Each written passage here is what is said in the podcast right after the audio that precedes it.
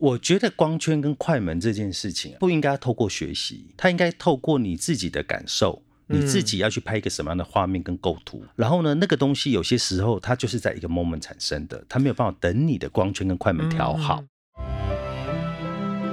我是创梦大叔杨景聪，邀请你和我一起转动人生。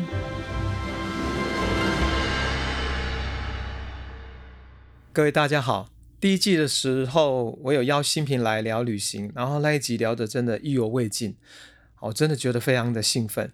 然后在上一季我也邀请了田定峰定峰兄哈来到现场，然后我们聊了很多他人生的经历。那其中他也聊了一部分是我非常非常感兴趣，就是有关摄影跟旅行。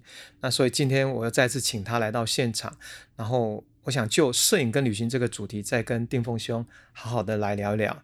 那先跟大家打一下招呼。Hello，各位听众，大家好，我是田定峰。对，哎，你什么时候开始学摄影？好像上次有聊了一下，是因为戴佩妮送你对一个相机。其实我我没有学过，完全没有学，我到现在也没有学过。你也没有去跟，因因为我觉得摄影是这样子，我后来这是我的感觉啦，它不一定是正确，就是说。我觉得光圈跟快门这件事情不应该透过学习，它应该透过你自己的感受。你自己要去拍一个什么样的画面跟构图，然后呢，那个东西有些时候它就是在一个 moment 产生的，它没有办法等你的光圈跟快门调好。所以呢，我看到很多的课程都是教你怎么去调这些东西，然后或者是用一些什么技术黑卡啊什么的，那你就发现每一个呢照片拍出来都一样。嗯，比如说那个大稻城放烟火，然后就每个人都在拍烟火。角度或是对，而且每一张烟火照片都长得一样，那那个东西就没有你自己的特色跟你生命了。那我就觉得那个其实就很可惜。那所以呢，我觉得呢，透过我的摄影。我觉得镜头啊，观景窗其实是我的眼睛，嗯，它其实我的心里的眼睛，它不应该是跟大家一样的，嗯因为每一个人你都有你独特看这个世界的方法跟角度。所以可不可以这么讲？其实我们现在看起来是你拍的照片，可是，在那个刹那，你所传达是你眼睛所看到那个画面的感动的那个那个 moment，对，而且那个 moment 它其实是有故事的。那我常在讲说，一个好的照片其实是你会让人家看到故事。而不只是看哦好美，然后就没了就结束了。我觉得不应该是这样子，因为美的东西是每个人都可以拍的，但是故事不是每一个人都可以有的。嗯，对。如果是从这个角度来讲，那所有器材有多好不是很重点。一本现在我们有一个手机，对，每一个人现在大家都在拍。对。如果能够培养就所谓的这样一个心法，是不是他就有机会拍出属于他自己的好照片？是哎，你知道吗？我我做过很多次摄影展。嗯。然后呢，你知道我摄影展里面啊，嗯，卖出去最多的那一幅，其实就是用手机拍的啊。不是不是那个你不是我的专业相机，反正是我用手机拍的。它是有一个故事，是这样：我去了印度那个菩提迦耶。那老师你知道，去菩提迦耶，我们的背包什么都要放在那个拉克里面嘛，就是行李行李机务箱嘛。那我就放进去之后，身上只剩什么？只剩手机啦。是。那我手上拿了一一瓶果汁。对。然后呢，我就走出来。对。走出来之后，这就有一个小孩，一个印度的小孩，他就像盯着我那果汁一直看。嗯。那我就像看着他啊，那个眼神透露着渴望，他要喝那瓶果汁，因为很热。那对他来讲，这个很奢侈，他喝不到。是，我就把那个果汁给了他。嗯，我给了他的当下，嗯，我以为他要喝了，他没有哎。他叫他的弟弟赶快过来，他喂他的弟弟在喝那个果汁。你知道那个当下我好感动，赶快手机拿起来去拍到那个画面。嗯，你知道那个时候那个光线投投射在他那个弟弟的那个满足的表情，你知道那个其实让我非常感动的。所以呢，你知道那张照片其实后来就是很多人都抢着要收藏那一张照片，因为那张照片就是一看它就是有故事，它是真的背后有这个故事。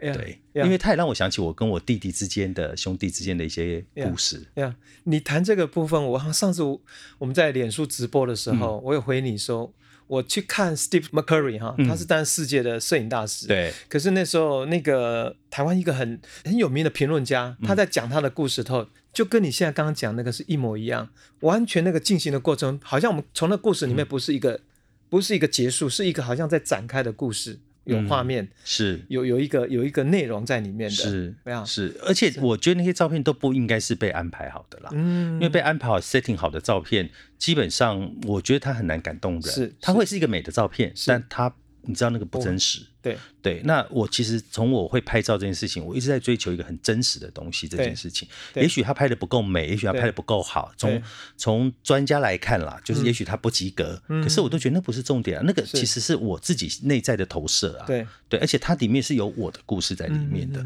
所以我在拍照的时候，我常会觉得我其实是一个第三者在介入别人的故事里面，而那个故事会转化成为我的故事。嗯，对，所以我觉得那个就很有意义，见证这个发生。对，像可是像这样一个好的故事或好的画面。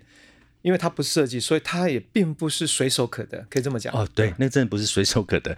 那个时候就是呃，可遇不可求。嗯，就是你要透过你在旅行的过程中，你要懂得怎么去观察。嗯嗯嗯。好，那我觉得观察很重要。以前我们的旅行都很简单，就一个点一个点，然后去很多地方，然后拍拍照就走人。对。可是呢，当我学会摄影之后，我常会在一个地方待很久。如果我对这个地方有感觉，嗯，我要去感受这个地方的人，嗯，他人的感受是什么？他人走在街上的表情，他们是怎么生活的？我特别喜欢去拍这样的。画面，嗯，对，你有聊到一个一个很重点，就是如果你在一个旅行，你需要待一段时间，就先了解那个地方。对，那一般人大概我们去旅行，大家比较是走马看花嘛。对，我想说，待会我们现在听一段音乐，待会来聊聊说你去过哪些地方，那那些地方待下来，它又如何造成你在摄影里面有一些很棒的故事，这样。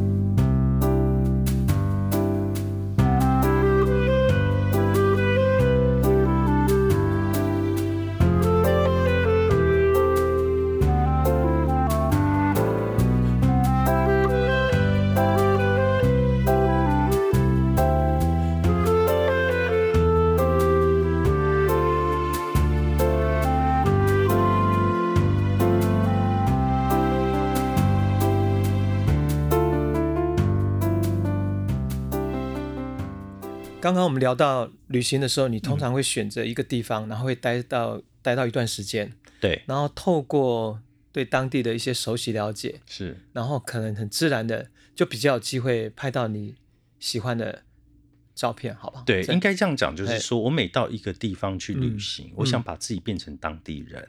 好，那在第二个就是我不是为了摄影而去旅行，呀，对，应该是说我在旅行的过程，摄影只是一种记录。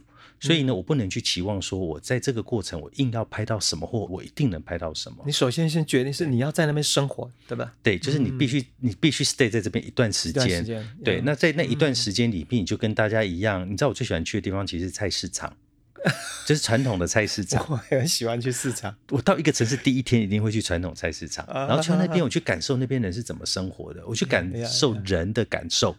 那那个东西的时候，我就会开始在想说，哦，对，我的我在这里我会拍到什么？因为那个菜场其实人最有生命力的地方。是，同意，对不对？去国外哦，去 Midden，我去汉堡，我就隔天就人家带我去菜市场，我在菜市场听到他们叫卖的声音，那是我听到最悦悦耳的音乐。没错，没错，没错。就每到一个地方，我都是往那那边跑，对，OK。然后呢，去感受他们当地的人啦。那那摄影只是附带的，我其实并不以摄影为主要目的。那这个部分我们两个倒是可以聊一下关于旅行。嗯，所以你大概选有哪几个地方那个旅行让你印象非常非常深刻？概去过三十几个国家，那在这三十几个国家，我必须说，每一个国家的文都有它的文化的特色，那所以它都很吸引我啊，就是每一个国家其实都蛮吸引我的，因为呃，你在不同的差异的文化里面，你去认识不同的异文化，这件事情其实我觉得很有趣，嗯，所以呢，我其实会去欣赏每一个国家的好。嗯，对，不管我在你遇到了一些什么事情，我还是欣赏好。比如说我到了印度，嗯，哦，印度是对我来讲人生最冲击的地方。可是你问我会不会再去，我还是会再去。我在那个德里，你知道，我在第一站我到了德里，嗯，我到了德里的时候呢，我那时候我本来就住在德里里面嘛，嗯，因为我想要住一段时间，对，然后我就发现我的那个饭店啊，我那个就很好的饭店的旁边，竟然是个贫民窟，嗯，然后我想说，哇。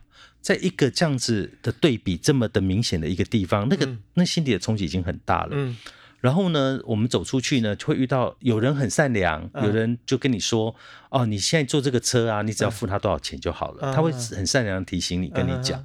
但是你也会遇到很坏的人，比如说我到了那个车站，然后我就会问，我本来想要去那边看看有没有什么机票可以。搭到瓦纳纳西，嗯，去那边时候就很，我一走进去，很多人围了上来，一直说不讲什么，我听不懂，他们好像要卖我东西还是什么什么，那我就跟他摇手说我不要，那我就觉得不对了，我要赶快出去，我不能再往里面走，我往里面走就会出不来了，是，我就要转身，我要走出去，我的头后面被打下去，那我不知道是谁，但是你你不能怎么样，你不你你只有一个人，是，所以你不能反应，你如果反应可能会造成一些冲突，对，所以我只能走出去，但你心里你会觉得很不舒服，嗯。可是呢，我觉得是这样子，就是看你去看什么样的面相。当我到了瓦纳纳西的时候，哎，你知道他们小朋友会卖那个花，嗯，那个花就会让你像放水灯一样，你放到恒河里面去，对对对。然后就遇到一个小女孩哦，她就来跟我兜售，我说这一个多少钱？她说十块钱，嗯，我就说哦，那好，我就给她二十，我说你只要给我一个就好了，我不需要两个，嗯。然后那小女孩跟我说：“不行，你给我二十，我就再给你两个。嗯，那否则我就要给找钱给你。也有这么的诚实的一个女生，是，然后这么可爱的小女孩，所以那个其实就是。”旅行当中啊，你会遇到一些你不可预期的人跟事，那就你在经过你自己咀嚼消化后，看你看的是什么？是。对我觉得那个其实蛮重要的。那为什么我说恒河在印度那个地方，它给我很大的冲击？你知道我的，我站在这里，我想看出去啊，我连转身都不用，我的这边眼睛就看到这边在烧尸体的灰在倒到那个河里面去，然后这边小孩子在跳水，而我的中正中间有牛在下去在那边泡在水里，然后在大便。那在同一条河里面啊，他们又把那个水再取起来再喝水，你知道吗？他说 这到底是一个什么样的世界？就是我们难以想象。可是，在那一刹那，我会发现。生命的要动跟死亡，它距离这么近哎呀，生跟死就是那么的对。那我们不常在讲无常无常，后来我发现无常变成只是大家一种概念，我们真的没有去看到，你心里没有冲击到，对，是没有无常这件事情的。是，你知道，像比如说最近常常会发生一些啊，人怎么突然走了，就啊，人好无常，我们要珍惜。可是当过了一个礼拜之后，你又忘了啊，你还是不珍惜啊。直到我在那边看到的时候，我才知道说。哎，无常就在你的眼睛同时展现，距离这么短，所以那一次的摄影，我觉得对来讲是很很有收获的。所以我回来我就做了一个印度的摄影展，叫《生与死之间的距离》。哇，嗯，就那一次的那个那个一次摄影展，那后来有出一本书吗？那个我没有出书，但是那个摄影展我就在我们台湾巡回好好多次。你知道上次新平来特别聊到瓦纳纳西这个恒河，然后特别聊到。他原本他就是觉得说他已经得忧郁症，他可能就想要去找个地方。对对对对，我有听，你有听他讲吗？我有听到，他就看到跟你一样的画面，当下他就觉得哇，生命同时在他面前展开的那种是无常，他决定要好好活下去。是，而且就像新平讲的，他们在送那个骨灰要放在你在脸上读不到悲伤哎，没有，对，那是那个是他们的 custom，已经变成那生命中的一个仪式。不管怎么讲，就是他们都完全接纳这种生跟死的不断的。那我们要怎么样去做到完全的接纳这件事情？说这个说得好，所以这个其实真的是需要练习，而且反而回过头了，我们再再看我们台湾，就是那种。嗯，你家人过世了，你还请人家来哭这件事情，然后这边唱歌，那我就觉得，哎，为什么台湾文化会这么的特别？嗯，我也是，我也想要去理解这件事情。然后最最近我也在一再收集，就是说，嗯，死亡这件事情在不同的国家里面，他们怎么去面对死亡这件事情？他们有什么样的仪式？这仪式代表后面的意义是什么？这个其实我觉得还蛮有蛮有意思。我想把它变成一本书。哦，那你可以写的就很多了，对不对？因为你如果到部落，尤其到那种原住民部落，或是到非洲哈，或包括玛雅。在秘鲁，他们完全对死亡的仪式是很不一样的。对我有一次在那个巴厘岛。哎呀，我那次很好笑，然后我那一次就是我坐在车里面，我本来是要去一个地方去旅旅行的，然后就车子过去之后，旁边很多人穿传统的衣服哦，然后头上都戴花啊什么，然后有个车子就很漂亮，上面全部都是很漂亮的鲜花，然后他们都穿很传统的衣服，然后在路上走，然后就跟那个车在走，我想说哇，好美哦，这是一个什么节啊？我就冲下去，赶快一直拍，一直拍，拍拍拍那个车的时候，嗯，不对，那好像是个棺材。他我说，哎，怎么会？那为什么每个人都在脸上面有哀伤的神情？然后呢，没有不像我们都就是要穿黑色啊或者白色，然后很哀伤这样？没有哎，他们每个人都还戴花环啊什么的，都我想说，嗯，为什么会是这样？这给我一个非常大的冲击。我当然当校管把那照片删掉，我我自己都吓坏了。那我吓坏的那个感觉，我想说，对，为什么我要吓坏了？因为我们害怕死亡啊，就是我们从小被灌输那个观念，就是害怕，你知道，对死亡是害怕的，是恐惧的，对对，然后甚至。妈妈还会去吓你，看谁回来了，然后就很害怕，什么头七做到不知道做几个七，每个七都要回来，大家都吓得很害怕。嗯，对，所以你知道这种事情其实给我带来好大的冲击哦。我会重新去看待死亡这件事。我想跟你分享一下，是两年前我在印尼参加一个音乐节，那个地方是从巴厘岛飞飞机啊，大概一个多小时。它是一个好像是一个苏门答腊还是啊？那里有一个很特别的民族，然后我刚好经历的是他们。刚好在音乐节的期间嘛，我去参加，人家叫带我们去参加一个一个葬礼。可是你知道，他们葬礼之前哦，很有趣，他们整个部落在准备什么？杀牛。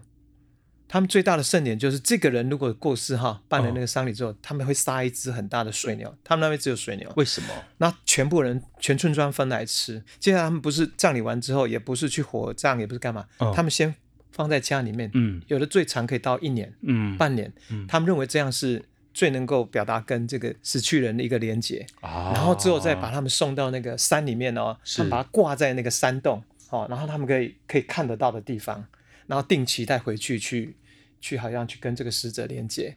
那对我来讲，我感觉他们的对死亡的概念，某种程度，你说他是庆典，它也不是，可是它又某种程度，他那种好像死者在某一部分，好像对他们来讲，生活好像是没有离开，嗯，啊，一直持续持续到。哪怕他们移到那个 那个山，那个我拍下那个照片，我自己就说哇，这个民族那么特别，关于死亡的这件事情，就像你刚刚说的那个，不管印度巴厘岛，反观到我们自己台湾哈，不同大家面对死亡的态度不一样。然后可是你带回来应该是想说，如果我们这一代我们可以自己选择死亡哈，对，将来会想要以什么方式来办一个？对，呃，你是要办死亡的庆典，还是你希望是大家一个默默的？呃，这个这个所谓的，哎，你老师你知道吗？我其实啊，在嗯十年前我就写了遗书了。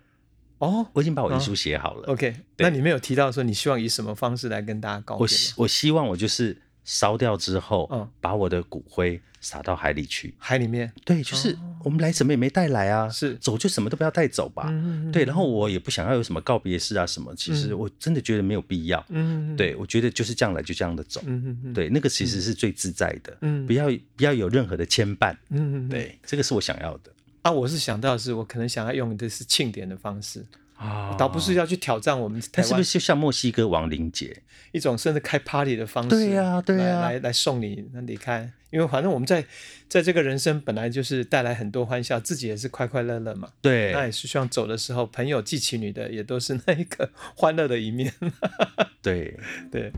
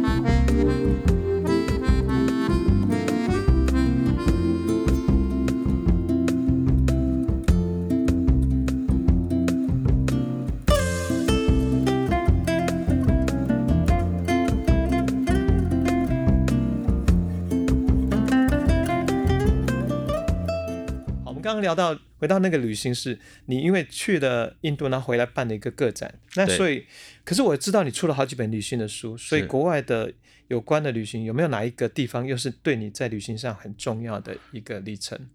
呃，我觉得那个西藏啊，对我来讲其实特别的重要，因为西，因为老师你知道，我其实我的生命的转折其实是跟拉玛有关系的，就是我们之前节目里面我们有提到那个拉玛的的事情，我遇到拉玛的事情，嗯，所以呢。藏传佛教，这是这个这个东西就在我心里面呢，其实已经种下了一个种子。嗯，所以呢，我对藏传佛教特别感兴趣，我常常去看那个唐卡，然后去研究说，哦，这尊佛或这尊菩萨，他手里拿着什么法器，它象征一个什么意义，它是什么颜色的。是，所以我对西藏的文化一直是特别特别的向往。嗯，就是我想要去走一趟西藏。这件事情其实是从两千年开始一直到现在，然后我一直到我拍第二本的时候。那个时候为什么我一直没有去？我会经过了十多年了，我一直都没有去。虽然我想去，但我一直都没有去。你知道？嗯，我觉得人是这样子啊，就是说，当你想说啊，去那里会怎么样，不方便不方便的时候，你就不会想要去，因为那都是你给你自己的一个理由。嗯，可是你知道吗？人其实啊，你到那边去，你才知道说，你根本根本不是你想那样。比如说，我是一个有洁癖的人，嗯，那我不可能忍受我不洗澡。这件事情，可是你知道到西藏是不能洗澡的，因为它高海拔嘛。你洗澡你很容易毛细孔打开，然后风进去之后你就感冒了，然后呢你就肺就发炎了，然后就会很严重，对，你就吸不到氧，就会死掉了。其实是非常严重。那我们听到很多这样，然后我就说哦，那我就不敢去。所以呢，我们就会限制自己啊，就就不要去好了。嗯。可是到有一天，就是我开始在拍照的时候，拍完第一本的时候，我想说。我是不是应该来挑战自己，要去做这一件事？呀，对，就是不要给自己那么多的不行。嗯，对你，你没有去做，你怎么知道你不行？是对，所以那个时候呢，我就去了西藏。那我去到西藏的时候，当然我觉得事先的准备还是要准备好了。你有没有高山症的那个问题？没有，我就带了威尔刚啊。哦，对，因为其实 不是红景天，我看红景天其实没有效，没有什么效。其实威尔刚是最有用的。哦，我觉得带了威尔刚去，然后其实我完全没有没有没有那个高山症的反应。我第一天到拉萨嘛，对，那我还是坐飞机，然后到拉萨呢。第一天，他们就跟我导游就跟我讲说：“你不可以洗澡哦，你千万不可以洗澡。” 但是我还是偷偷去洗。但是到了第二天，我就真的开始没有洗澡了，因为他也没有水给你洗澡。然后呢，我以为啊惨了，那我不行，就发现哎也还好哎。嗯，其实我们人啊，其实那个韧性比你想象中还要大。是对，就到了第二天，我就睡在那个睡袋里面。嗯。然后你知道那个地方方圆五百里没有一户人家，然后它就是一个一个房子，那个房间呢，还有窗户被打破，风还会灌进来，然后又很冷，然后那个床啊上面呢是小虫子的尸体，很多很多，所以那个床根本不能睡，所以我知道包裹在自己的睡袋里面，然后又冷，那风又一直吹，那我就忍不住了，我就去跟那个那个好吧，我们就叫他是旅馆好了，我就跟旅馆的老板娘说啊，那个不好意思，你那个房间啊，那个风会一直吹来，很冷。你知道老板娘怎么跟我说吗？嗯，他说：“爱住不住随便你，不住你就出去。”然后说：“啊，好吧，那个出去就死了，没办法出去啊。”那只好只好就裹在睡袋里面睡。你就是接纳了这样？对，就是接纳。对，老师讲的这样就是接纳。旅行这件事情就是你不要去设限，你要去接纳所有发生的一切。嗯，到了隔天哦，我们上了那个。呃，喜马拉雅山圣母峰的那个山脚下，的一个一个寺庙，那个是全世界最高的寺庙，叫绒布寺。嗯，哇，好美哦，你知道吗？我看看过去那个圣母峰，太美了。那个太阳出，太阳一升起，照到它的那个山顶，很像火烧山。对啊然后呢，我惊呆了，因为它整个山都雪嘛，那个太阳照下去，然后那个那个整个就像火在烧那个山，好漂亮。我觉得我这一辈子没有看过那么漂亮的景象，那个给我好大的震撼。然后我就很想说啊，我应该在这边待下来。我已经忘记了昨天被老板娘骂的事情了。对啊，所以就是你想的，当你的心理接纳的时候啊，你才会去看到更多美丽的景象。所以啊，我我觉得那个对我也是一个修行，你知道吗？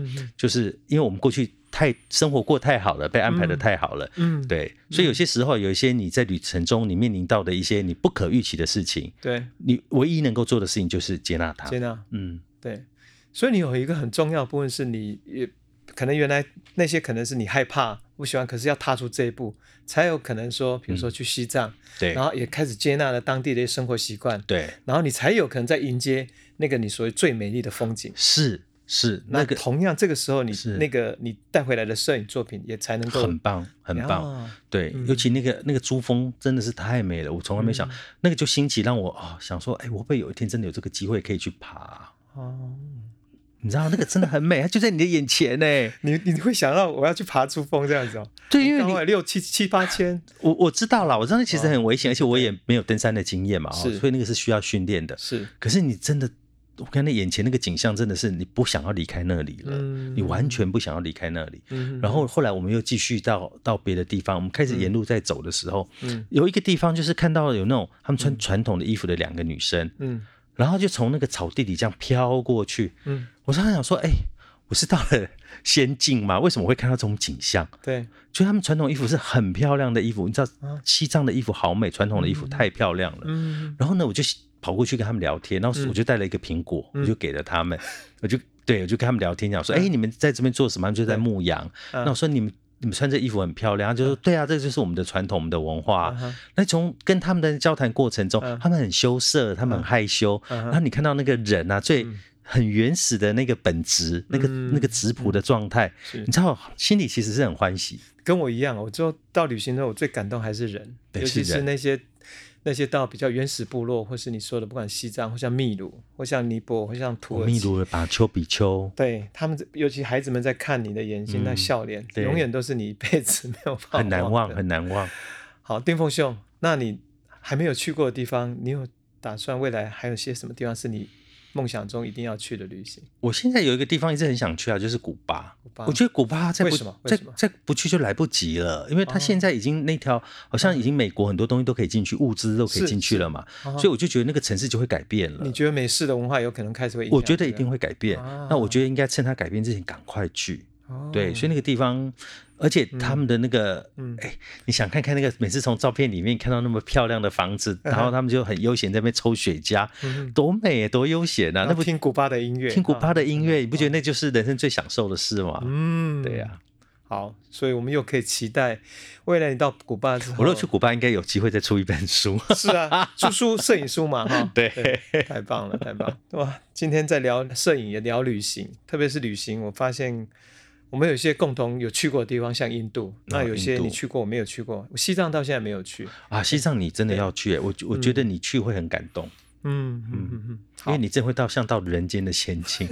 对，但是你要去到那个啦后藏，就是不要只待在拉萨。拉萨周边都还好，因为它现在已经都慢现代化了。是，但是如果你到后藏那种阿里无人区，哦，那个那个真的感受会很深。嗯嗯嗯，对，OK，好，谢谢丁峰兄。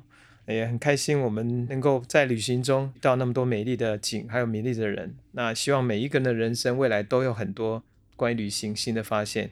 然后摄影别忘了，就是那颗心，就像电风松所说的那个刹那，把你所感动看到的，把它捕捉下来，那个才是最重要，而不是在那个技巧。